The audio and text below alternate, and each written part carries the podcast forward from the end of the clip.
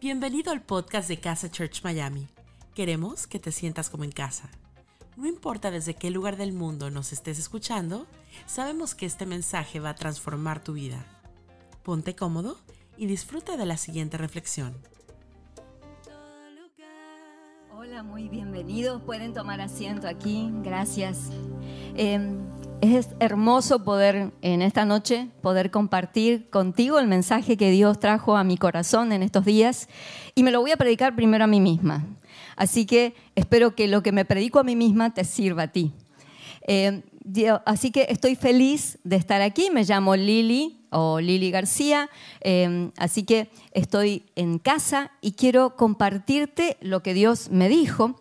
Y hay, una persona que se llama, déjame que pueda saber su nombre exactamente, em, que se llama allí, allí, que se llama Brian Dyson, eh, que fue gerente de la Coca-Cola y durante 35 años trabajó en Coca-Cola y, y en esta marca tan reconocida.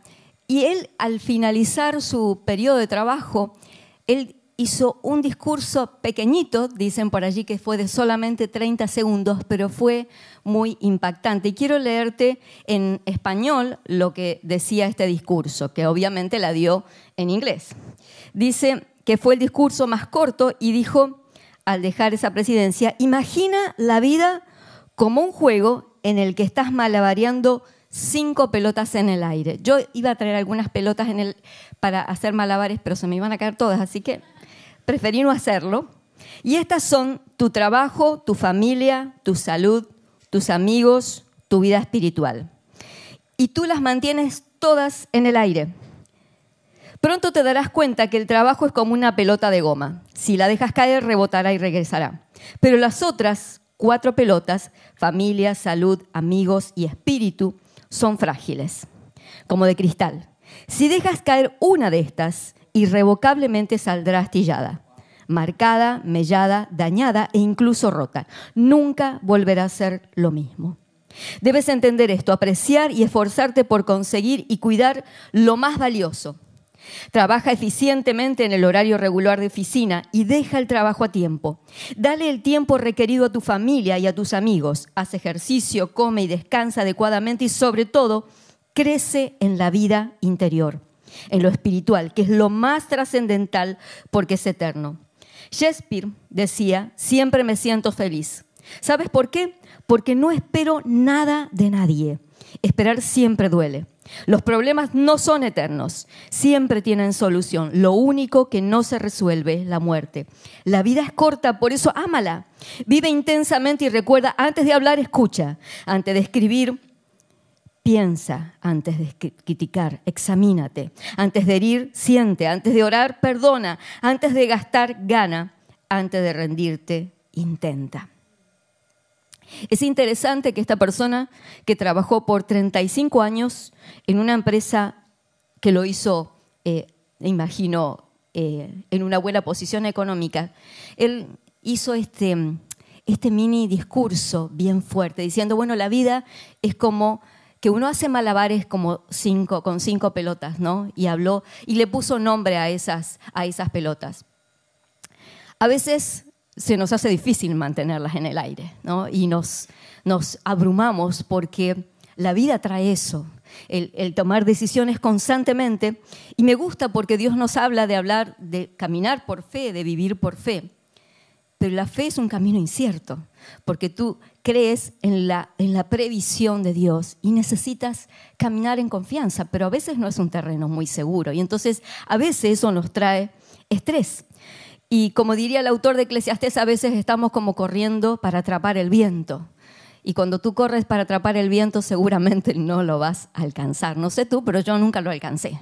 Y a veces uno sigue corriendo, tratando de ganarle al tiempo. Y a veces uno dice, bueno, ojalá este tiempo, este día tuviera 10 horas más, pero lo llenarías de cosas y aún seguirías ansioso. Así que te quiero hablar de esa ansiedad que que viene con la vida y que a veces nos preguntan, ¿cómo estás? Bien, pero muy ocupado. Y lo decimos con alegría, ¿no? Como orgullosos, como si el descansar o el no hacer nada por un momento fuera un pecado. ¿no? Y entonces necesitamos aprender a descansar. Pero bueno, creo que tendría que haber una forma para que fuera más fácil, porque a veces se hace muy difícil y a veces siento que somos como malabaristas novatos, porque tratamos de aprender a mantenerlas todas en el aire y tarde o temprano alguna se nos cae.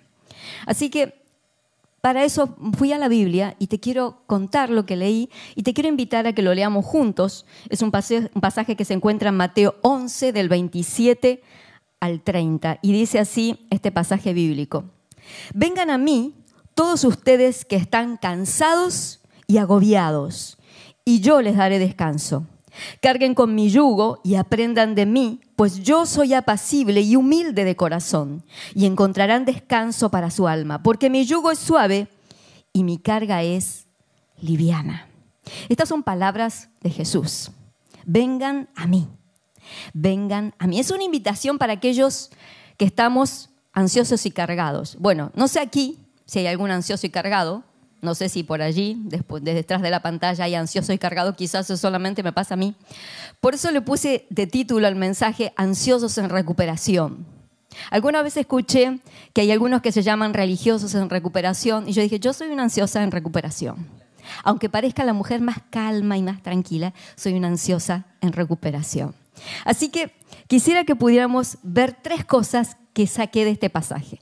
El primero es que Jesús nos da descanso.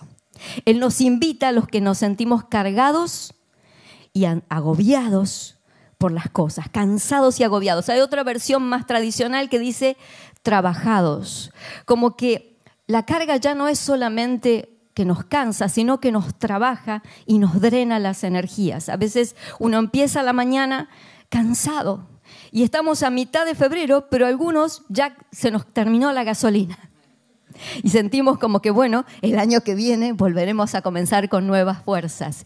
Y ya todas las cosas, ese montón de cosas que nos propusimos hacer, ya es como que las vemos diciendo, ah, no voy a lograrlo. Pero Él nos invita a ir a Él y a aquellos que estamos cansados y agobiados. Y cuando vemos un poquitito el panorama, vemos que estamos cansados y estresados desde niños. Sí, desde niños lo que escuchas. Hay niños estresados. A veces eh, yo recuerdo que mi papá eh, decidió mandarme a los seis, con seis años cumplidos a empezar primer grado. Si yo no hice kinder ni jardín, pero soy de esta época. No es que soy de la época del arca de Noé. En algún momento no había jardín.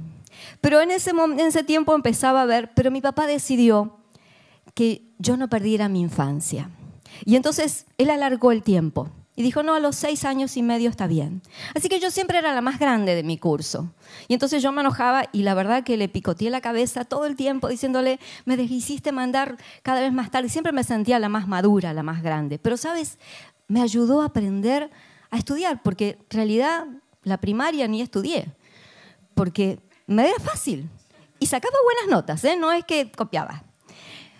A veces el retrasar los tiempos nos ayuda a, poder crecer. Hay un eh, psiquiatra que se llama Boris Cyrulnik, que dice que en aquellos que son los Países Bajos, dice que tratan de retrasar todo el comienzo de clases y los niños, porque dicen que eso les ayuda a jugar y aprenden a formar personas resilientes.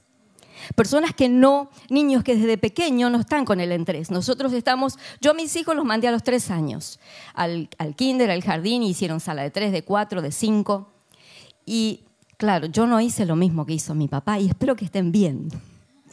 Pero sabes, bueno, acá me dice Ezequiel que está bien, así que bueno, uno. Pero sabes, es preferible no estresarlos, porque a veces uno, la misma escuela, este, aquí, bueno, le dan tarea, desde, jardín les dan tarea para hacer las letras y los números. Y, a veces yo me he visto, especialmente con, Marco, que aquí la, escolaridad es como más exigente desde pequeño, a meterle estrés, a que tuviera que terminar y tuviera que terminarlo bien. Y entonces le dan tarea a los chicos y entonces los chicos se estresan, pero los padres también se estresan, porque los proyectos son como kilométricos, como para que los padres y toda la familia, los abuelos, los tíos, todos estén allí pegando figuritas para poder terminar el proyecto que las maestras le dieron. Y, encima les metimos actividades extraescolares como para que no tengan tiempo y lleguen cansados a la, cama. ¿no? Pero la verdad es que necesitamos aprender a, generar a personitas menos estresadas, más tranquilas. Y cuando somos este, estudiantes universitarios, bueno, es la edad en donde tienen que tomar las decisiones más importantes de su vida. No es para generarte estrés, ¿no? Pero vas a tener que ver qué carrera vas a elegir para este, poder eh, manejarte en todo el resto de tu vida, nada menos que el resto de tu vida, ¿no? Y elegir la persona con la que vas a formar pareja y casarte y formar una familia para todo el resto de tu vida, por lo menos la intención. Así que tenés que tomar decisiones muy importantes. Y entonces eso te estresa, te estresa la competencia con otros compañeros. Y cuando eres un padre joven, eh, tienes el estrés de que los niños se enferman, de que no puedes dormir. Claro, es hermoso formar personitas. Tranquilo, Gonzalo. Es un tiempo hermoso el que viene. Parezco un, profeta de malas noticias. Pero la verdad es que la vida tiene estrés. Un estrés bueno, porque nos ayuda a levantarnos, a hacer cosas, a atender a, formar a nuestros hijos. Es algo precioso, pero genera estrés. Y cuando sos anciano, eh, muchos ancianos tienen que inclusive estar eh, haciendo malabares para para poder llegar con, esa, ese retirement o esa jubilación que no son, especialmente en los países latinos, no es que es como que es algo como para que yo pueda descansar tranquilo. Y a veces hasta cuidan a los nietos para que los hijos puedan trabajar. Así que la vida está imbuida en este. Y Jesús tiene un consejo para todas las edades. Y dice, bueno, vengan a mí, que yo les daré descanso. Vengan a mí, que yo les daré descanso. Jesús no niega la realidad. En cambio, nos hace una invitación a ir a Él. Hace unos días atrás eh, escuché eh, en una psiquiatra que se llama María Inés Estapé que nuestro cuerpo, nuestro cerebro, genera una hormona que se llama oxitocina. Y que es una hormona que en general no, en general, las generan más que nada las mamás cuando están en el embarazo y cuando están amamantando. Y eso les hace tener una conexión con sus hijos. Pero también es una hormona que se genera cuando alguien viene y nos abraza y nos ayuda a pensar, está todo bien. Cuando me siento amado, cuando me siento en un grupo que me siento aceptado, que me siento contenido. Se genera esta hormona que nos ayuda a aliviar las cargas. Dicen que es la hormona del amor y de la calma. Así que cuando viene San Valentín, este, la oxitocina se reproducirá en abundancia en aquellos que están de novio. Así que, pero es una hormona que necesitamos generar. Y sabes, creo que Jesús hace eso. Su presencia nos genera eso, nos genera calma, nos genera paz. El que Él esté con nosotros, el que Él esté acompañándonos, el que nos diga, vengan a mí, yo les daré descanso, nos calma y nos alivia el corazón. Así que en Jesús tenemos descanso. Lo segundo es que Jesús alivia nuestras cargas. En el versículo sigue diciendo allí que vayamos allí a Él, porque Él dice que nos da nos da tranquilidad, que carguemos con su yugo y que aprendamos de Él, que carguemos con su yugo. Bueno, pero Jesús, ¿en qué, en qué, en qué quedamos? Vamos a ti para que nos des descanso, pero nos das un yugo. ¿Cómo es eso? Yo esperaba que cuando yo fuera a ti, tú me dieras un colchón. Si yo estoy cansada, o me pagaras un ticket para un crucero y me fuera a solear en la playa, ¿no? Pero Jesús nos da un yugo. Sabes, el yugo era algo que todos los maestros, porque Jesús era un maestro de la palabra, era el Hijo de Dios, pero era un maestro. Y entonces cada maestro tenía sus discípulos y él tenía un yugo. El yugo era la manera de ver la vida, las enseñanzas que ellos daban para poder sostener, poder soportar las distintas situaciones de la vida. Y él dice, yo te doy mi yugo, acepta mi yugo, porque mi yugo es ligero y mi carga es suave. El yugo que Jesús nos ofrece es algo que nos alivia a sostener las cargas. No es que nos, eh, nos evita las cargas. Vamos a pasar por las situaciones difíciles. Pero estando con Jesús es como que Él lleva la mayor parte de la carga. ¿no? Cuando a veces eh, cargamos eh, alguna eh, algunas cosas pesadas y el, y el que va debajo en una escalera lleva la mayor parte de la carga, ¿no? Uno lleva solamente, sostiene, pero el otro es como que se lleva, si estamos bajando un sillón por una escalera, el que está abajo va a llevar más carga.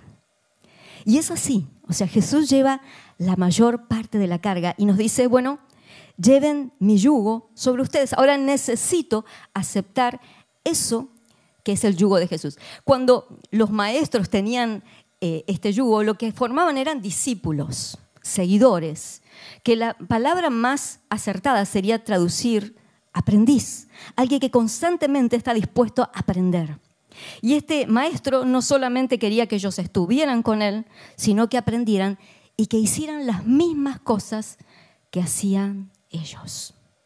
Dice, así que lleven mi yugo sobre ustedes. No niega la realidad. Y entonces nos dice, bueno, eh, es una nueva manera, una nueva perspectiva de la vida, de cómo encarar la vida. Porque si no hacemos cambios, vamos a seguir estresados, aún siendo cristianos, porque aún teniendo Jesús en nuestros corazones, muchas veces estamos agobiados por todas las cosas. Porque no es que tenemos una respuesta del cielo, que preguntamos algo y sale una mano del cielo y nos trae el ángel un pergamino y nos dice, esto es lo que tenés que hacer. No, necesitamos decidir constantemente. Y entonces eso nos trae, nos abruma, nos carga. Y él hablo del, estrés cotidiano, del estrés que viene con la vida. Y algunas cosas que quisiera eh, recomendarte. O sea, Jesús nos habla de poder ser de, un descanso completo, un descanso que nos descanse el alma, pero que también nos descanse el espíritu, una nueva manera de vivir, de afrontar la vida. Y algunas cosas que seguramente tú sabes, necesitarías cambiar hábitos que no son buenos por hábitos más saludables. Por ejemplo, te voy a dar 10 que encontré. Necesitamos tomarnos el tiempo para ver cuáles son las situaciones que tenemos que resolver. A veces tomamos, dice Víctor Coopers, que tomamos algunas situaciones difíciles, pequeñas como grandes dramas, ¿no? Y entonces eh, de repente se nos rompió el carro a la mañana o no, o no reacciona, o el aire acondicionado, o a lo mejor, no sé, no vamos a ser tan, tan altos. A lo mejor, no sé, eh, me levanté tarde y se me retrasó todo el tiempo, o salí tarde. Y entonces vivo las cosas como si fueran un drama y, una angustia y una desesperación. Y claro, el cuerpo no sabe si es grande o chico el tema. el cuerpo reacciona al estrés y nos intoxicamos con nuestro mismo estrés. Entonces necesitamos ver realmente si lo que estamos viviendo es realmente una pequeña cosa, una situación a resolver o un drama. Un drama es, eh, alguien se me murió, estoy con un problema de salud grave, me quedé sin trabajo y no tengo eh, que darle a mis hijos de comer. Esos son dramas, pero no todo en la vida es un drama. Por ejemplo, que te quedes sin internet y no puedas usar, usar, tu celular, ¿no? Durante muchísimos años vivimos sin celular, pero ahora cuando parece que no tenemos internet, se acabó el mundo. Lo digo para mí primero. Así que bueno. Así que necesitamos tomarnos el tiempo para ver realmente cuáles son las situaciones que tenemos que resolver y organizarnos. Dormir más. Necesitamos, dice, dormir de 9, de 7 a 9 horas. Algunos decimos, bueno, con 5 o 6 horas estoy listo, pero nuestro cuerpo necesita descansar. Necesitamos dejar las preocupaciones, no cargarlas y moverlas constantemente en nuestra cabeza. Necesitamos aprender a reírnos más. A veces ver alguna comedia, estar con amigos, eso nos ayuda a reírnos. Organizarnos, practicar acciones comunitarias. En este sábado, aquellos que están en Miami, tenemos una visita a Agape. Entonces, el poder ayudar a otros, que es un hogar para muchachas eh, que están en situaciones eh, difíciles de calle o situaciones emocionales difíciles y están allí esperando recuperarse, el poder ir a ir para dar un momento de alegría, poder eh, llevar una comida, compartir algo con ellas, nos hace bien a nosotros. Entonces, es una oportunidad que tú tienes para hacer algo por los demás, porque cuando haces algo por los demás, te ayudas a ti mismo también. Mantenerte activo todos los días. No hace falta que este, practiques un entrenamiento muy fuerte, con solamente caminar, 15 minutos, salir a caminar, a descansar, pero poder ayudarte a liberar todo ese estrés, dejar los malos hábitos, con los que tú reemplazas esa falta de energía. Quizás una droga, alcohol, café.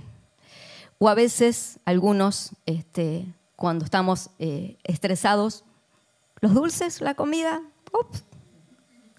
eh, o a veces esas series de, de, Netflix, ¿no? Hasta que uno amanece, ¿no? Porque uno se engancha con una, con, una, con una y con otro y con otro episodio para tratar de liberar su mente. No nos ayuda. Necesitamos buscar hábitos saludables y preferir las cosas que puedan cambiar, empezar algo nuevo. Ahora, si todo esto no, no, te, no te ayuda, porque a veces el estrés que manejamos se sale de, de nuestro, de nuestro manejo, de, nuestro, de nuestras posibilidades. Yo te invito a que busques ayuda profesional. Lo que yo te estoy hablando, claro que te va a ayudar, porque todos estos pasos te van a ayudar a poder liberar tu mente de estrés. Pero si aún esto no alcanza, vas a necesitar ayuda de un profesional que te ayude a pensar, como yo digo, de ir, ir que alguien te ayude a pensar y te ayude a poder liberarte de ese estrés que te agobia. Sabes, la prisa, el estrés, es un enemigo de la vida espiritual. No solamente necesitamos desestresarnos en nuestras emociones, en nuestra mente, que a veces se nos... Eh, yo digo que a veces a mí me pasa como que la computadora se frisa y aunque aprieto los botones no reacciona, ¿no? A veces uno se siente así, como que no puede entrar un pensamiento más. Pero el tema es que si vivimos en estrés, eso afecta nuestra vida espiritual. Y dice la Biblia en, muchísimos lugares, por ejemplo, la parábola de la semilla dice que el estrés de la vida y las preocupaciones no ahogan el fruto de la semilla, no permiten que aunque seamos cristianos, tengamos frutos espirituales, porque el estrés y el, agobio de tantas cosas no lo permiten. También dice allí en, Mateo capítulo 7, hablando de, los dos terrenos, dice que había dos personas. Una edificó su, casa sobre la roca y otra la edificó sobre la arena. Claro, la Biblia habla que eh, habla del hombre insensato y del hombre prudente, del hombre sabio. Nadie edificaría una casa sobre la arena o quizás aquí en Miami, por allí vamos comiéndole, este, ganándole espacio al mar y después el, mar, después nos preocupamos cuando el mar logra su espacio otra vez, ¿no?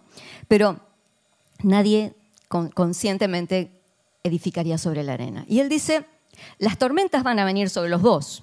O sea, no es que porque estés más preparado espiritualmente eh, no vas a pasar situaciones difíciles. Las circunstancias pasan sobre los dos. Pero la diferencia está en quién queda en pie. Aquellos que edificaron su vida sobre bases espirituales fuertes van a poder permanecer en pie y aquellos que no van a caerse. Y entonces necesitamos aprender a, prever las cosas, a poder edificar y darle tiempo a la vida espiritual. Y Jesús les dice, bueno, necesitan aprender a llevar mi yugo. Y cuando uno ve cuál era la enseñanza de Jesús, si tú tienes tu Biblia, después que termino el mensaje, tú puedes espiar un poquito en los capítulos anteriores, en Mateo 5, 6 y 7, que son el Sermón del Monte. Y él habla, por ejemplo, algunas cosas como estas. Aprender a perdonar y a perdonarnos. Liberarnos de cosas que nos cargamos. El perdonar nos ayuda a nosotros mismos, perdón, primero.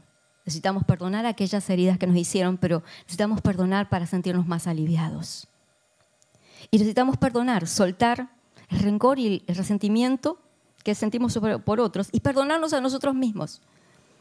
Porque a veces uno está tan lleno de pasado que no se perdona y ya no se puede volver hacia atrás. A lo sumo podemos restituir y podemos restaurar aquello que lastimamos, pero no podemos cambiar lo que pasó y necesitamos perdonarnos. Necesitamos amar a nuestros enemigos. Está bien con eso de amar a los que me aman, pero amar a mis enemigos, bueno, eso es lo que te dice Jesús. Él te propone un estilo de vida diferente. Aprender a ser generosos, a tener un buen manejo con el dinero.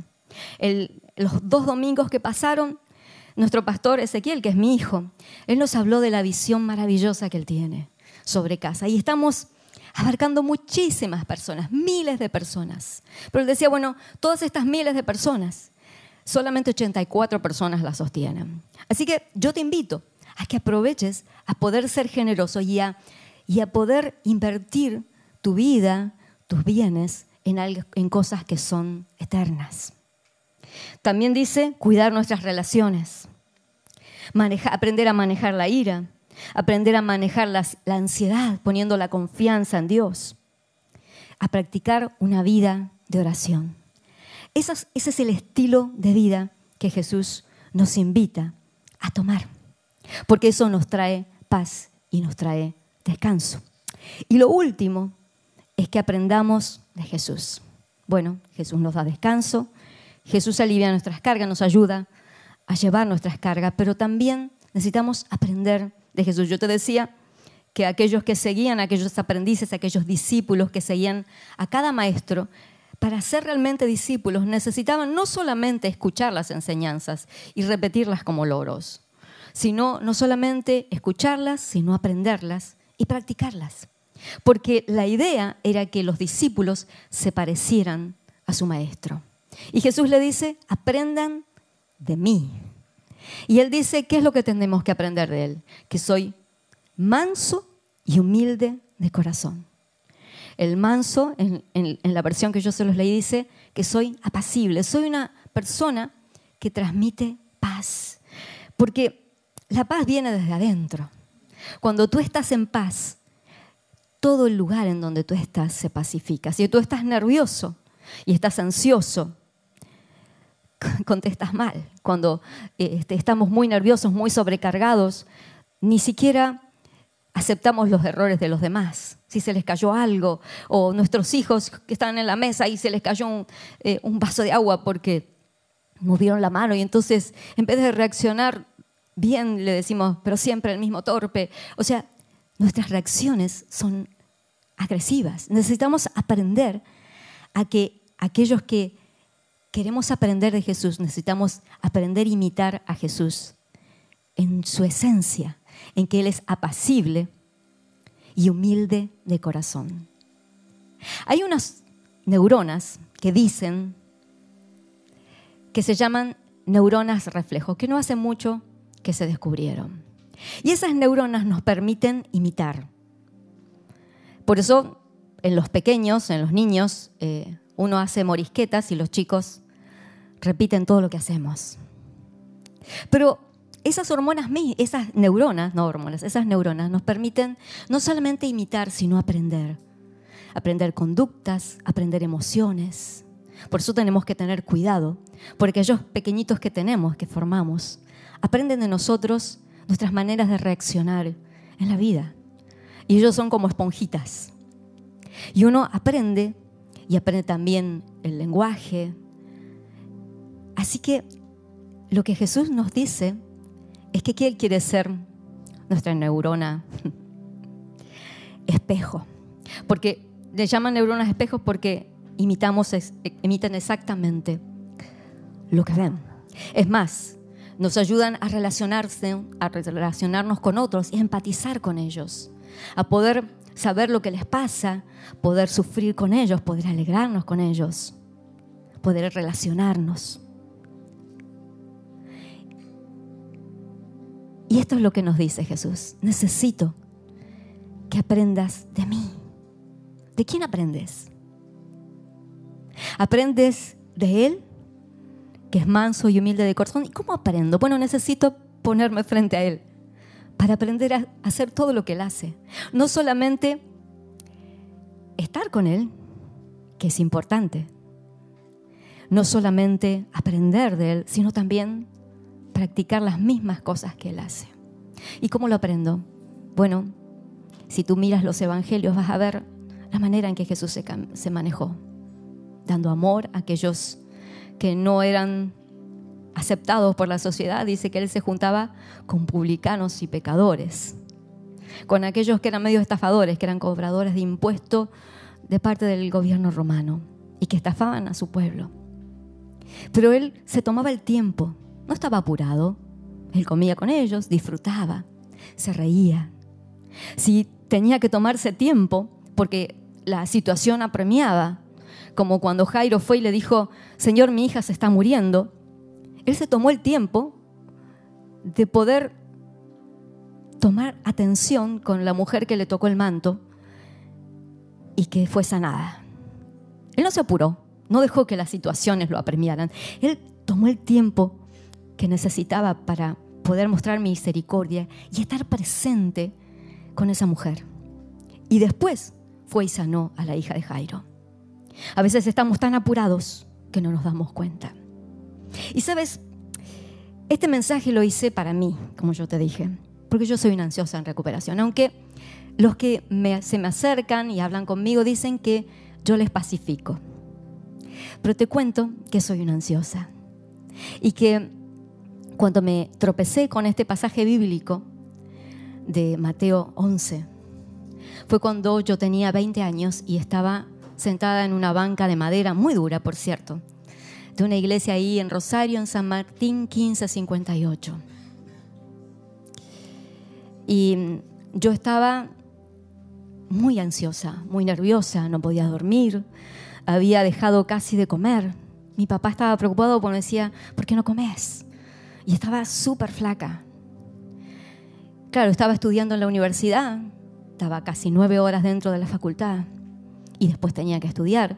Estaba de novia y estábamos hablando de casarnos y estaba viviendo una crisis de fe. Así que tenía un huracán dentro de mi corazón. Pero recuerdo que alguien me invitó a recibir a Jesús con este pasaje y dijo, vengan a mí. Y yo sin casi, sin darme cuenta, estaba levantando la mano, diciéndole, yo quiero ir. Y yo sentía como que Dios extendía su mano. Y esa decisión cambió mi vida. Me pacificó el corazón. Y me dio una nueva vida. Aprendí a confiar en Dios. Y la segunda vez que me tropecé con este pasaje fue a los pocos días que mi esposo se quitó la vida. También en Rosario. En una iglesia que estaba cerca de donde vivía mi hermana. Quise ir a la iglesia y me senté en el medio y lloré casi todo el tiempo. Ni recuerdo lo que hablaron. Nadie se me acercó, nadie me dijo hola. Nadie me puso el brazo en el hombro ni oró por mí. Me pareció una iglesia demasiado largo el mensaje. Espero que no sea este igual para ti. Pero lo primero que empezó a hablar la persona que se paró, leyó este pasaje. Y sabes, no sé lo que dijo.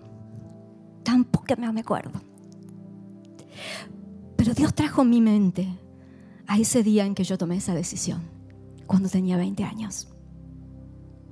Y yo siento que en ese día yo revalidé mi, mi compromiso con Dios. Porque yo había conocido a Jesús de la mano de Marcelo, mi esposo, de mis suegros. Pero ahora me tocaba seguir y ser un, un puntal para mis hijos, para aquellos que me conocían ya no era una fe prestada, era una fe mía. Y yo necesitaba revalidar mi compromiso de fe. Y ese día recuerdo que con muchas lágrimas me lloré todo. Y dije, sí Señor, sí Señor. Y sabes, yo hoy quise compartírtelo porque aunque hace cuatro, casi cuatro años ya que mi vida dio un giro y cambié y emprendí a hacer cosas buenas y y hay un estrés bueno porque me meto en, constantemente me meto en cosas y estudio y escribo y, y, voy a los pop-up y, y estoy compartiendo de algo, de alguien que no es alguien que lo tiene superado. Por eso digo que soy una ansiosa en recuperación. Porque aunque tengo todas las pelotas tratando de mantenerlas en el aire, a veces algunas se me cae. Y necesito volver a Jesús una y otra y otra y otra y otra vez. Para estar con Él, para aprender de Él y para poder manejar la vida como Él la manejaría. No hay nada dramático. Es más, los discípulos tenían que despertarlo porque Él se dormía en la barca. La barca se movía, había una tormenta terrible y los discípulos le decían, Maestro, despiértate vamos a perecer, nos vamos a morir. Y tú estás durmiendo. Y él se levantó tranquilo, dijo, cálmate, aquietate. Y la tormenta se aquietó. Porque cuando Él está en nuestra barca, todo estrés se aquieta. Pero necesitamos ir a Él una y otra y otra y otra vez. Hoy quiero hacer dos oraciones o dos invitaciones. Quiero invitarte si nunca recibiste a Jesús, como me pasó hace cuando yo tenía 20 años y estaba en ese banco muy duro de la iglesia, en San Martín 1558, que creo quizás tengan todavía los mismos bancos. Y quieras recibir a Jesús y digas, Señor, yo te entrego mis cargas, yo te entrego mis preocupaciones y te pido, Señor, que, que tú te hagas cargo de mi vida. Y eso empieza con una oración. Y yo te invito a que, si estás aquí o estás allí detrás de la pantalla en tu casa, cierres tus ojos y digas conmigo, repitas, Señor Jesús, te entrego mi corazón, te recibo como mi Señor y te doy todas mis cargas. En el nombre de Jesús. Amén. Y si estás aquí, otra vez, o estás allí, y aunque tienes a Jesús en tu corazón, sientes que todas las preocupaciones y las inquietudes, que uno nunca tiene el 100% de la seguridad en cuanto en algunas decisiones. Algunas cosas son blanco y negro, pero hay algunas cosas que uno ni siquiera distingue el color y necesita ir caminando en fe, confiando en que Dios va adelante. Pero a veces uno no lo ve. Pero uno necesita aprender a caminar con Él.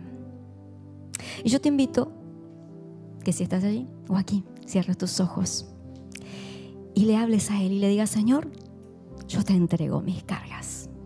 Yo te voy a dar unos segunditos para que tú le entregues aquello que inquieta tu corazón, porque dice que cuando nos acercamos a Él, Él nos da descanso en el alma.